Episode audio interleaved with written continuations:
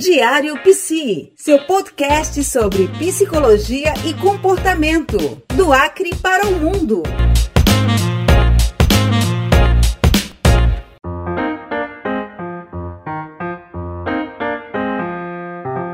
Muito bem, começando mais uma edição do nosso podcast diário Psi do Acre para o Mundo. Bom, este é o nosso 11 episódio. Já estamos com 11 episódios, né? Que bacana. É o seu podcast que fala sobre psicologia, não somente sobre psicologia, mas tudo que envolve comportamento humano e também outras ciências humanas. A gente vai bater papo aqui de uma forma muito leve, descontraída, com convidados especiais. Bom, a gente está conversando com os nossos colegas aqui de Rio Branco, do Acre, e logo logo a gente vai estar tá ampliando, né, também esse bate-papo com outros colegas também de outras áreas. Afinal de contas, já recebemos aqui historiador, já recebemos sociólogo e queremos ampliar cada vez mais o nosso diálogo acerca do comportamento humano. Muito em breve também vamos falar sobre é, nutrição. Já conversamos também com a Gi, que é fonoaudióloga, e desta vez vamos conversar com a minha colega Tatiana Braga, que é neuropsicóloga, né? Neuropsicóloga, neuropsicologia. O tema de, de, desta edição é Vamos falar sobre neuropsicologia, que é uma especialização, mas a, a Tatiana vai explicar melhor para a gente como é que é tudo isso.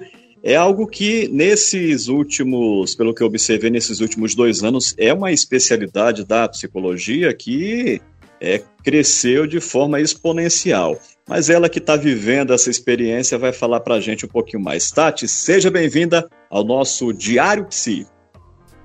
Olá, muito obrigada, Arif. Obrigada pelo convite. Me sinto lisonjeada e muito feliz de poder contribuir, viu? E falar sobre a coisa que atualmente toma minha vida assim com muita paixão, que é a neuropsicologia.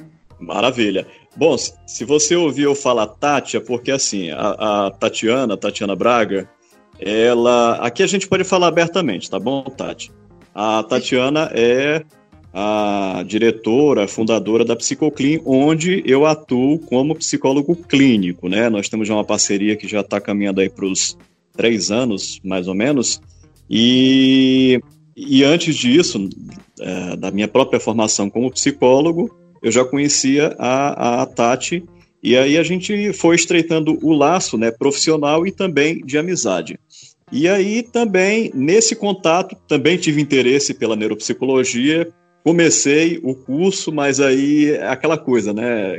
É, cada pessoa nasce para aquilo que realmente se identifica. Eu gostei, mas não consegui me identificar. Já você, de fato, é completamente apaixonada pela neuropsicologia. Tati, que coisa. Aí eu aproveito para que você fale um pouquinho sobre sua carreira, sobre você, lógico, e sobre a sua carreira como psicóloga e também como neuropsicóloga. Tá ótimo. Muito bem. Então, é, eu me chamo Tatiana, né? Como você me apresentou. Eu sou das antigas, já tenho quase 20 anos de carreira. Eu me formei em psicologia pela Universidade Gama Filho, no Rio de Janeiro. É, por lá fiz especialização na área clínica, mas não era muito o meu forte, não. Entrei para o RH e anos depois eu voltei para o Acre. Mas eu voltei para o Acre com um sonho, e esse sonho era abrir uma clínica, ter um espaço né, para outros profissionais atuarem também é, e que fosse uma equipe multidisciplinar. E foi o que aconteceu. Em 2014, é, eu abri um espaço chamado, na época, chamava Plenamente, e que anos depois viria se tornar a Psicoclin, né, que é uma das pioneiras clínicas aqui no estado, com atendimento multidisciplinar. Então, era do jeitinho que eu sonhava, né? Então, foi uma realização de um sonho.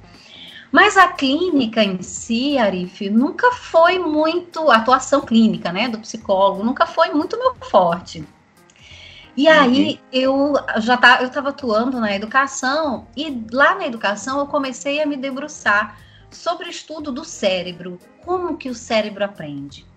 E aí me deparei com a neuropsicologia. Fiquei completamente encantada. Mas uma das dificuldades que a gente tem, né, por residir aqui no Acre, é nem sempre ter acesso aos cursos que a gente realmente deseja fazer. Mas, para minha sorte, dois meses depois de eu ter descoberto a neuropsicologia, surgiu o curso de neuropsicologia, especialização de neuropsicologia pela PUC de Goiás. E aí, então, fui fazer. Me apaixonei completamente, né? Como eu falei no início. E aí é, foi quando, de fato, eu, mesmo tendo a clínica, já tinha fundado a clínica à época, passei então a trabalhar mais especificamente com avaliação neuropsicológica. E atualmente, Arif, é, como eu trabalho já nessa área fazendo avaliação, eu comecei a observar a necessidade de um outro de um outro curso, uma outra especialização, que é uma continuidade, vamos dizer assim, que é a área da reabilitação. Então, hoje eu estou fazendo uma especialização em reabilitação e estimulação neuropsicológica infantil pelo Instituto Suassuna e a Encantato, em Goiânia, ambos em Goiânia. E, isso tem agregado muito valor assim ao que eu tenho feito. E mais à frente a gente pode explicar um pouquinho também o que, que é essa questão aí, a diferença da avaliação, o que, que é reabilitação, o que, que é estimulação, que é algo Sim. que ainda gera muita dúvida, né? E hum. também, para complementar, eu trabalho também como palestrante e sou professora de pós-graduação nessa área de psicologia. Então vamos ao básico do básico, Tati. O que é essa tal de neuropsicologia? Ótimo. A neuropsicologia, gente, ela é uma ciência que se debruça a estudar a relação entre o sistema nervoso central, as funções cognitivas desse cérebro, a relação disso com o comportamento, seja esse comportamento patológico ou não, e principalmente qual é o impacto disso na vida diária, ou seja, no funcionamento do indivíduo. Então, quando eu falo de funções cognitivas, eu estou me referindo, por exemplo, à inteligência, à memória, são vários tipos de memória, atenção, são vários tipos de atenção, velocidade de processamento, resolução de problemas, linguagem, é, aprendizagem. Então, todas essas funções nós avaliamos e buscamos entender o impacto disso no comportamento e na vida diária do sujeito que está fazendo a avaliação com a gente. Diário Psi. Muito interessante. E aí, o que você já falou um pouco antes, mas depois a gente vai ampliar, é como que dentro dessa própria especialização nós já temos outras outras ramificações que vão engrandecendo mais ainda essa ciência, né? E aí eu costumo dizer para as pessoas que acham, ah, eu é, como a gente vê muito, né, no, no, nos cursos de formação, de graduação, a pessoa, quando é muito jovem, começa meio perdida, ah, vou fazer isso para depois eu fazer aquilo que eu gosto, Aí, de repente, ele termina o curso de psicologia e acha que, que é pouco, não sei o quê. Bom, é porque, de fato, precisa, precisa aprofundar mais, porque é uma vida, eu acho que não é suficiente para a pessoa estudar tudo o que a psicologia e, e, suas abordagens e suas especialidades pode oferecer. É, se a pessoa achar que só a graduação é suficiente para realmente além da própria experiência, né, da vivência e da, da, das análises e das suas psicoterapias pessoais, é um, um universo imensamente gigantesco, é, é, impossível a pessoa conseguir dar conta de tudo, né, Tati? Exatamente. Por isso, Arif, que no meu caso, em relação à neuropsicologia, quando de fato eu escolhi atuar como neuropsicóloga, eu escolhi uma faixa etária para atuar mais diretamente, que é a infância e adolescência. Justamente por conta disso, porque é um universo tão grande, é, são tantas, uh, tantas ciências que nós precisamos dar conta. A neuropsicologia, ela vem da, das neurociências, e as neurociências, ela, na verdade, são uh, várias ciências né, juntas. Então, a gente precisa estudar muita coisa, desde a psiquiatria, a gente precisa dominar é, muitos fatores da neurologia, da psicologia cognitiva. Então, é muita coisa mesmo. Então, por uma questão de identificação, porque eu gosto demais é, da, da, desse início do ciclo vital, né, da infância da adolescência, eu resolvi focar para que de fato eu pudesse é, me aprofundar nessa área e oferecer o melhor para o meu cliente, né? Então, Sim. Foi uma decisão bem, bem nesse sentido mesmo, de escolher uma coisa e focar naquilo ali, para não, não ser tão abrangente e isso acabar perdendo qualidade. Uhum. Aproveitando, conectando com essa, com essa sua fala, e como é que a pessoa faz para se tornar é, um ou uma neuropsicóloga? Qual é a, o caminho que ele tem que percorrer, ela tem que percorrer? Bom, primeiramente o profissional precisa ser de alguma área da saúde ou da educação. A neuropsicologia, a especialização em neuropsicologia, ela não é exclusiva da psicologia, tá? Eu vou explicar isso bem direitinho. Precisa fazer uma especialização em neuropsicologia que seja preferencialmente, né, óbvio, uh, reconhecido pelo MEC e que também seja reconhecido pelo CFP, que é o Conselho Federal de Psicologia. Uhum. É, eu também sempre sugiro que o profissional escolha é, instituições renomadas, né, que tenham um currículo bem, é, é, que seja realmente aprovado, um currículo bom, com bons, excelentes, né, professores e com uma carga horária que não seja essa carga horária que a gente costuma ver por aí, de 300 horas, né, é muito pouco para a gente entender o funcionamento do cérebro e fazer essa correlação com o dia a dia da, da pessoa. Então, uma carga horária extensa, de preferência que tenha estágio, né? Agora, o que, que é Sim. importante saber? Qual é a diferença do neuropsicólogo que é psicólogo? Aí, no nosso caso, Arif, nós podemos aplicar testes que são exclusivos de psicólogo. Tá? Então, é, em alguns cursos de pós-graduação, onde outras áreas podem fazer o curso, é, eles participam daquelas disciplinas que são mais teóricas, mas quando chega na hora de estudar os testes, os instrumentos, aí a partir dali só psicólogo pode é, dar continuidade. Por isso que a carga horária para psicólogo é muito maior, tá? Sim, entendi, perfeito. Ah, ah, bom, me surgiu aqui uma, uma questão que eu acho que pode também surgir é, na cabeça de alguns ouvintes, principalmente estudantes e pessoas que não têm realmente conhecimento da área, né? Porque muita gente acaba perguntando para a gente, bom, tem gente que, que nem pergunta, já vai pedindo, por exemplo, a prescrição de um psicofármaco, né? Um ansiolítico, um antidepressivo, coisa e tal. Aí a gente é. vai explicar que psicólogo não prescreve medicamento, e aí, no caso, o neuropsicólogo, a neuropsicóloga, ela vai poder prescrever medicamento? De jeito nenhum, né? A gente precisa sempre deixar claro. Não, eu entendo, Sim. porque é algo que a gente precisa deixar claro, não só para para estudantes, mas até os pais mesmo. Às vezes os pais nos procuram e não sabem exatamente qual é a diferença nossa, né? Qual a diferença de um psicólogo para um psiquiatra, por exemplo, né?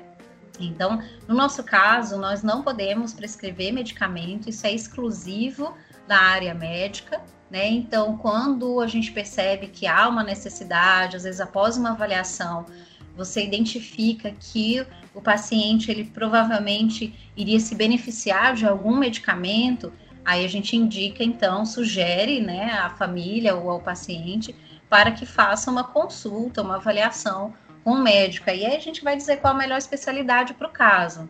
Se é um caso que é, vai se beneficiar mais de um, por exemplo, com um psiquiatra, ou se é um caso mais para neurologista, né? Então a gente faz essa indicação. Mas o medicamento, de fato, ele é exclusivo da área médica. Já fica esclarecido aí se você que estiver ouvindo tiver com essa dúvida, né? Você está ouvindo Diário Psi.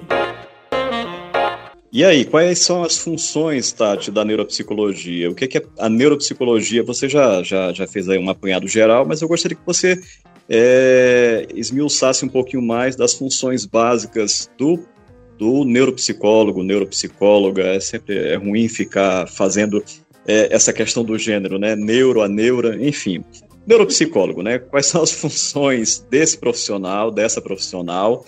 E aí eu gostaria que você também já estendesse para a questão da reabilitação neuropsicológica.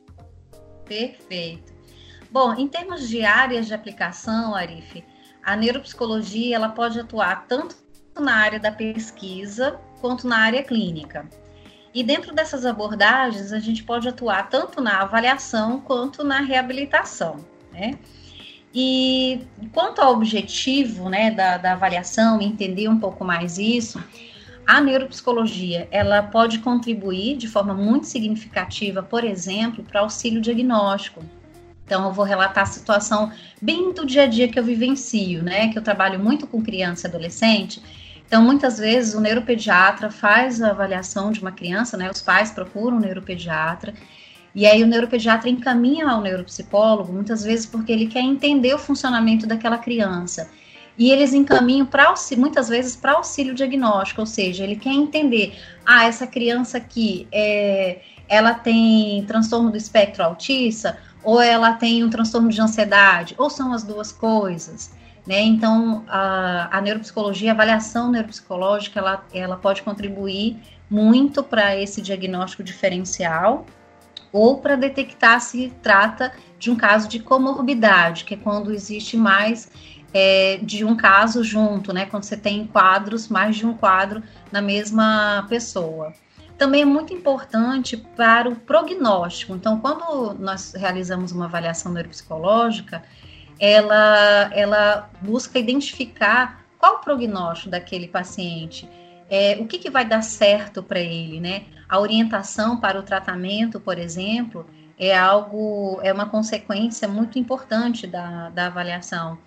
É, porque nós sabemos que nós somos, na, na, na psicologia, de modo geral, psicologia clínica, por exemplo, são várias correntes de pensamento. Então, alguns casos eles podem se beneficiar mais de um determinado tipo de, de psicoterapia, não só dentro da psicologia, mas tem outras áreas que podem é, ajudar, a fonoaudiologia, a terapia ocupacional, que outras áreas, né? Então, essa orientação para tratamento também é, é algo que a avaliação neuropsicológica pode apontar. Um outro aspecto também é perícia, né? Então, tudo que é relacionado a entender melhor o comportamento, a avaliação neuropsicológica contribui fortemente. E um outro aspecto é auxílio para planejamento da reabilitação. Ah, eu costumo dizer que a avaliação neuropsicológica, o, o seu principal produto é uma coisa chamada perfil neuropsicológico. O que, que é isso? Pensando em perfil, eu vou identificar em que, que eu sou bom, em que, que eu não sou muito bom, em que, que eu não sou bom de jeito nenhum.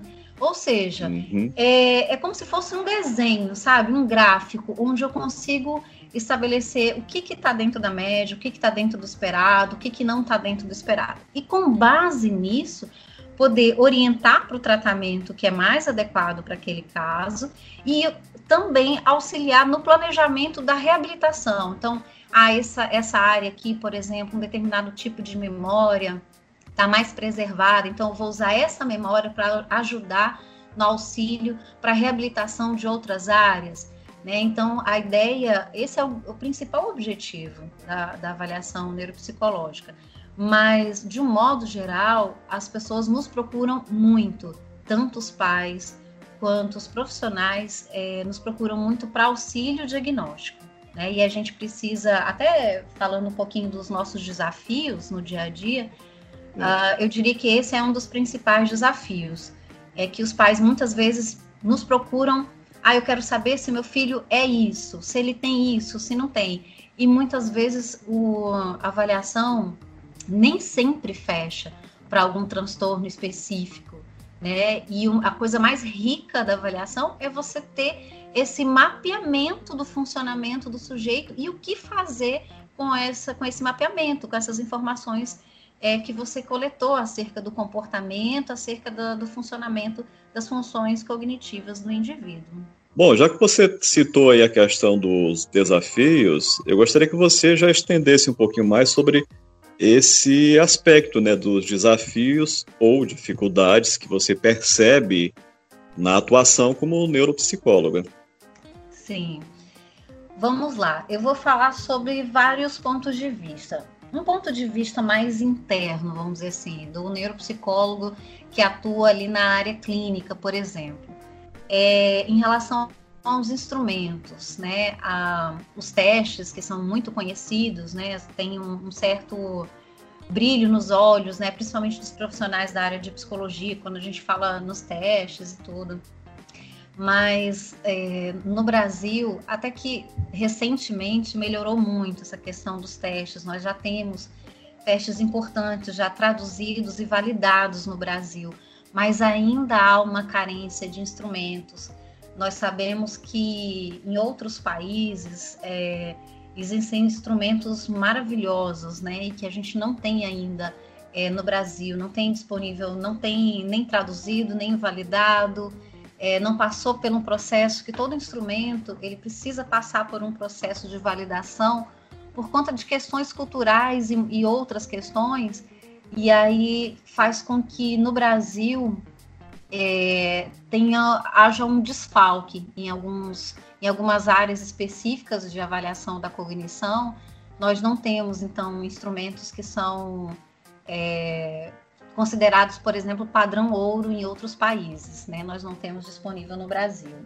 Isso mais do ponto de vista interno, né? Pensando em outras, outros, outras dificuldades que nós temos, do ponto de vista mais da atuação ali, com, com, no contato com as áreas, é que nem sempre nós temos uma abertura, por exemplo, é, em relação à escola, né? Então, por exemplo, a gente faz a avaliação de uma criança identifica nela uh, algumas situações, por exemplo, déficits atencionais, e que a escola poderia fazer alguns pequenos ajustes no dia a dia, na atuação ali com o professor, uh, algumas mudanças até físicas dentro da sala de aula, nada que vai impactar em relação aos outros alunos, mas nós ainda encontramos muita resistência em algumas instituições quando a gente propõe uma mudança, né?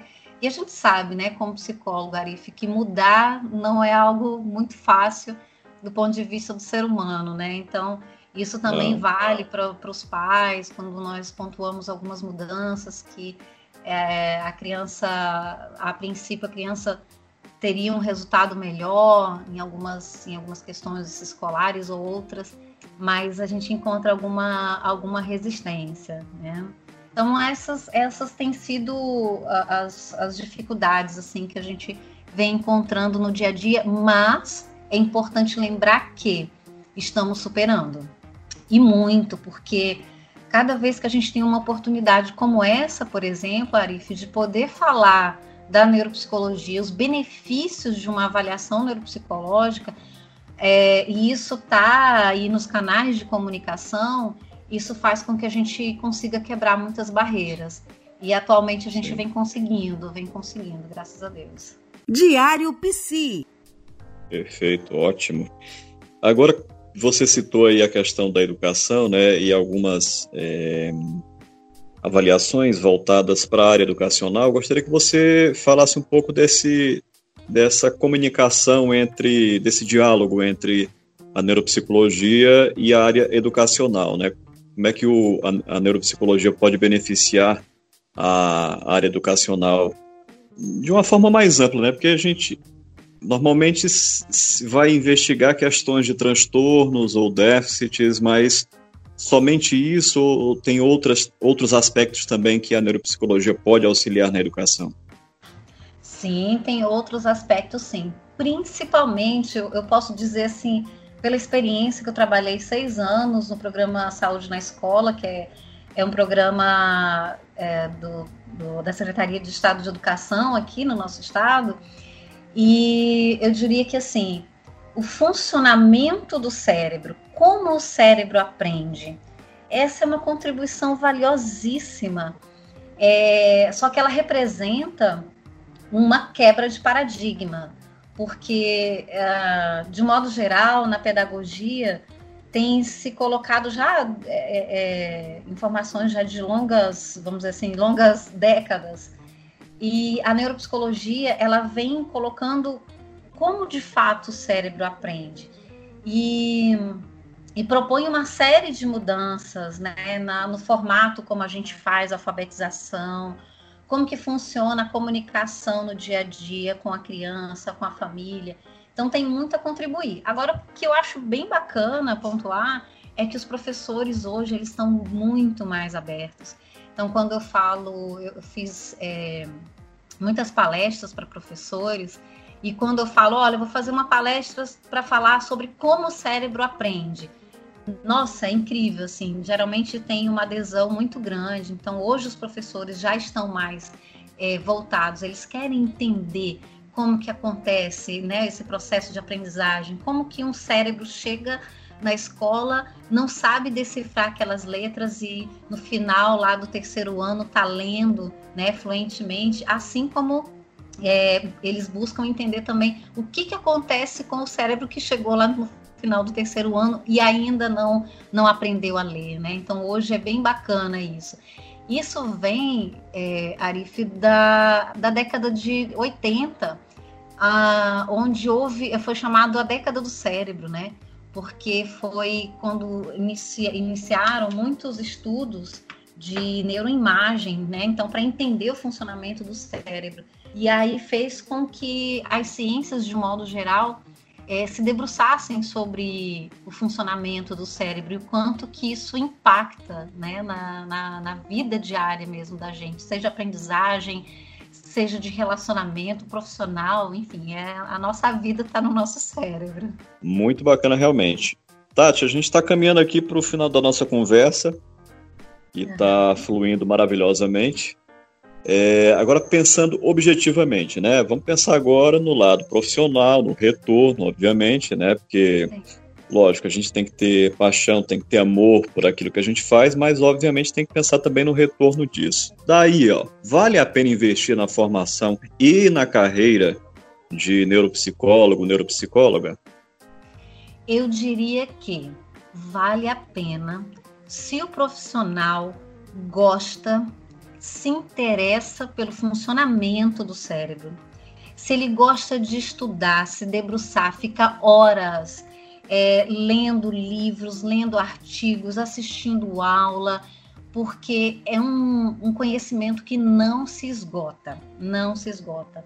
E outra coisa, é preciso ter um desprendimento em relação à questão de investimento na carreira, porque o que eu observo no dia a dia, no contato com profissionais, principalmente da área de psicologia, mais recém-formados, e quando se depara, quando um profissional desse se depara, por exemplo, com o preço dos nossos instrumentos, eles falam: nossa, mas como é caro! Então, é, é preciso pensar no benefício que você vai ter é, tendo os instrumentos que são considerados padrão ouro. Significa o quê? Qualidade no seu serviço. Então, a gente precisa ter os melhores livros, a gente precisa fazer os melhores cursos, precisamos é, ter os melhores instrumentos, é, precisamos viajar, participar de congresso, e agora, né, com a internet aí é, dando um show né, na vida da gente. Então, tantos congressos agora que são transmitidos online, então hoje em dia não dá mais para dizer que, ah, não, não tem como. Dá, mas precisa, precisa querer. É uma área apaixonante, né? Como eu falei. E se o profissional está disposto a olhar para o outro, a receber essa, essa família, porque muitas vezes né, vem, vem ali a família, a mãe, o pai, avô, avó, é, e olhar para essa família, você vai conseguir entender um pouco do funcionamento, vai saber que precisa de alguma forma levar informações que vão contribuir para a qualidade de vida dessa pessoa. Esse é, esse é o grande lance, assim, é o grande, uh, vamos dizer assim, brilho da neuropsicologia, poder contribuir de algum modo com a qualidade de vida daquela pessoa. Então, se você está disposto a tudo isso, vai fundo, porque é, a tendência é ampliar cada vez mais. A gente já hoje já sabe que a avaliação neuropsicológica é algo bem conhecido, as pessoas já conhecem muito mais. E agora estão começando a despertar para reabilitação e estimulação é, neuropsicológica, que é a, após a avaliação, preferencialmente após uma avaliação, você pode fazer um trabalho de reabilitação de uma função, funções cognitivas, não só isso, mas questões comportamentais também é, após lesões, que é o caso da reabilitação, ou estimulação, que é antes que haja algum déficit, você já trabalha a estimulação daquelas funções que estão mais, vamos dizer assim, mais em baixa naquele sujeito. Então, é uma área que tende a crescer grandemente nas próximas décadas. Você está ouvindo Diário Psi. Uma última questão que surgiu aqui, é, eu captei aqui dos nossos ouvintes uma questão. É, ouvinte para o lado dos ouvintes que são profissionais e que são estudantes que estão em formação, né? É, uhum. é, a gente sabe que é possível, né, aliar duas, duas funções, duas atividades, por exemplo, como é, neuropsicólogo e psicoterapeuta. Mas assim, na prática, Tati, é, o sujeito profissional ele tem condições de dar conta dessas duas áreas, porque são bastante trabalhosas, né? Mas eu percebo que a neuropsicologia exige muito da pessoa, exige demais. Sim, eu conheço vários profissionais excelentes que trabalham tanto com avaliação neuropsicológica quanto psicoterapia. Eu acho que vai muito de cada profissional. É, Para algumas pessoas, é, profissionais, assim, eles entram para a psicologia, escolhem a psicologia porque olham para a clínica, né, para a psicoterapia, e aquilo é um sonho, né? A pessoa sonha em, em fazer psicoterapia, em ser é, é um profissional da, dessa área mais clínica. E aí encontra alguma outra coisa, como por exemplo a neuropsicologia, e vai fazer as duas coisas. Então é uma opção de cada um, mas é possível sim fazer uh, esses dois trabalhos. Eu, particularmente optei por trabalhar exclusivamente com avaliação neuropsicológica, porque é o que eu me identifico e pretendo a partir do próximo ano começar a trabalhar com reabilitação e estimulação neuropsicológica. Maravilha. Tati, muito obrigado pela sua participação aqui no nosso podcast Diário Psi. E eu gostaria que você aproveitasse o espaço e também é, peço que você faça suas considerações e falasse também acerca dos contatos da Tatiana Braga para é, agendamentos, para outras informações que o ouvinte e, e, clientes em potencial podem obter com você. Sim. Bom, é, para a gente fechar, primeira coisa eu queria agradecer, né? Agradecer a oportunidade de falar de algo tão importante como é a psicologia e principalmente a neuropsicologia é, para as mídias, né, para que as pessoas possam ter acesso a essas informações é extremamente importante. isso é um trabalho de psicoeducação, né, de poder falar do que a gente faz e falar da forma correta do que é essa ciência, a psicologia de um modo geral. Em relação aos meus contatos, quem quiser me conhecer um pouco mais, conhecer o trabalho que eu realizo, pode me acompanhar lá no Instagram, no arroba tatianabraga.neuropsi. E convido também para conhecer a Psicoclean, é, na qual eu sou fundadora, é o meu orgulho, assim, é grande parte da minha vida é essa clínica. E aí, para quem quiser acompanhar também nas redes sociais, no Instagram, arroba Psicoclean.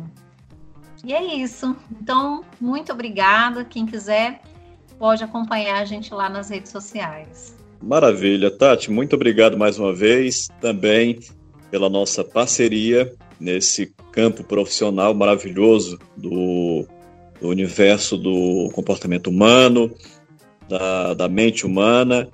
E espero que a nossa parceria permaneça ainda durante muitos e muitos anos e fique atenta que a qualquer momento você pode ser acionada mais uma vez para bater mais um papo com a gente aqui no Diário Psi, tá bom?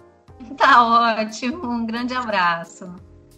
Maravilha. Bom, aí a gente está encerrando o nosso episódio desta semana, o 11 episódio. Vamos falar sobre neuropsicologia.